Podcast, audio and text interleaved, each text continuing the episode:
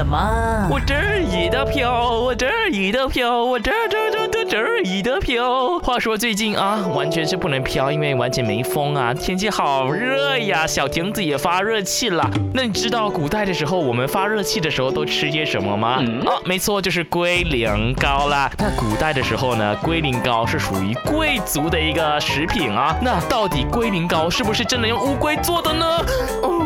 最早的这个正统龟苓膏呢，的确是用龟板，也就是一种中药，就是来自乌龟的这个腹甲和背甲的，再加上这个土茯苓、甘草等等的清热解毒的中药熬制而成的。那之所以呢，它会加入龟板呢，呃，难道是因为他们讨厌乌龟？No，那是因为龟板呢，它呢就可以帮助那个凝固这个液体啊，形成这个冻状，就是果冻的形状。但是随着后来呢，大家开始意识到，嗯，我们必须保育乌龟，所以呢，很多龟苓膏呢都改用洋菜，也就是没有伤害乌龟的前提之下呢，依然可以吃到龟苓膏的，所以我们就用洋菜来凝固啦，而且不影响原先的这个龟苓膏的这个药性的啊，所以大家把龟苓膏吃起来不伤害乌龟，同时也吃龟苓膏清热解暑。话说最近小亭子看到那些新闻啊，真的是非常的生气，什么怕 one 怕 two，直到去怕十七怕二十二的，哎呀，现在社会真的越来越乱了，必须要去降火退暑好了，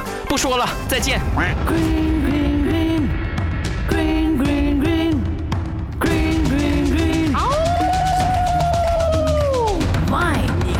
了吗？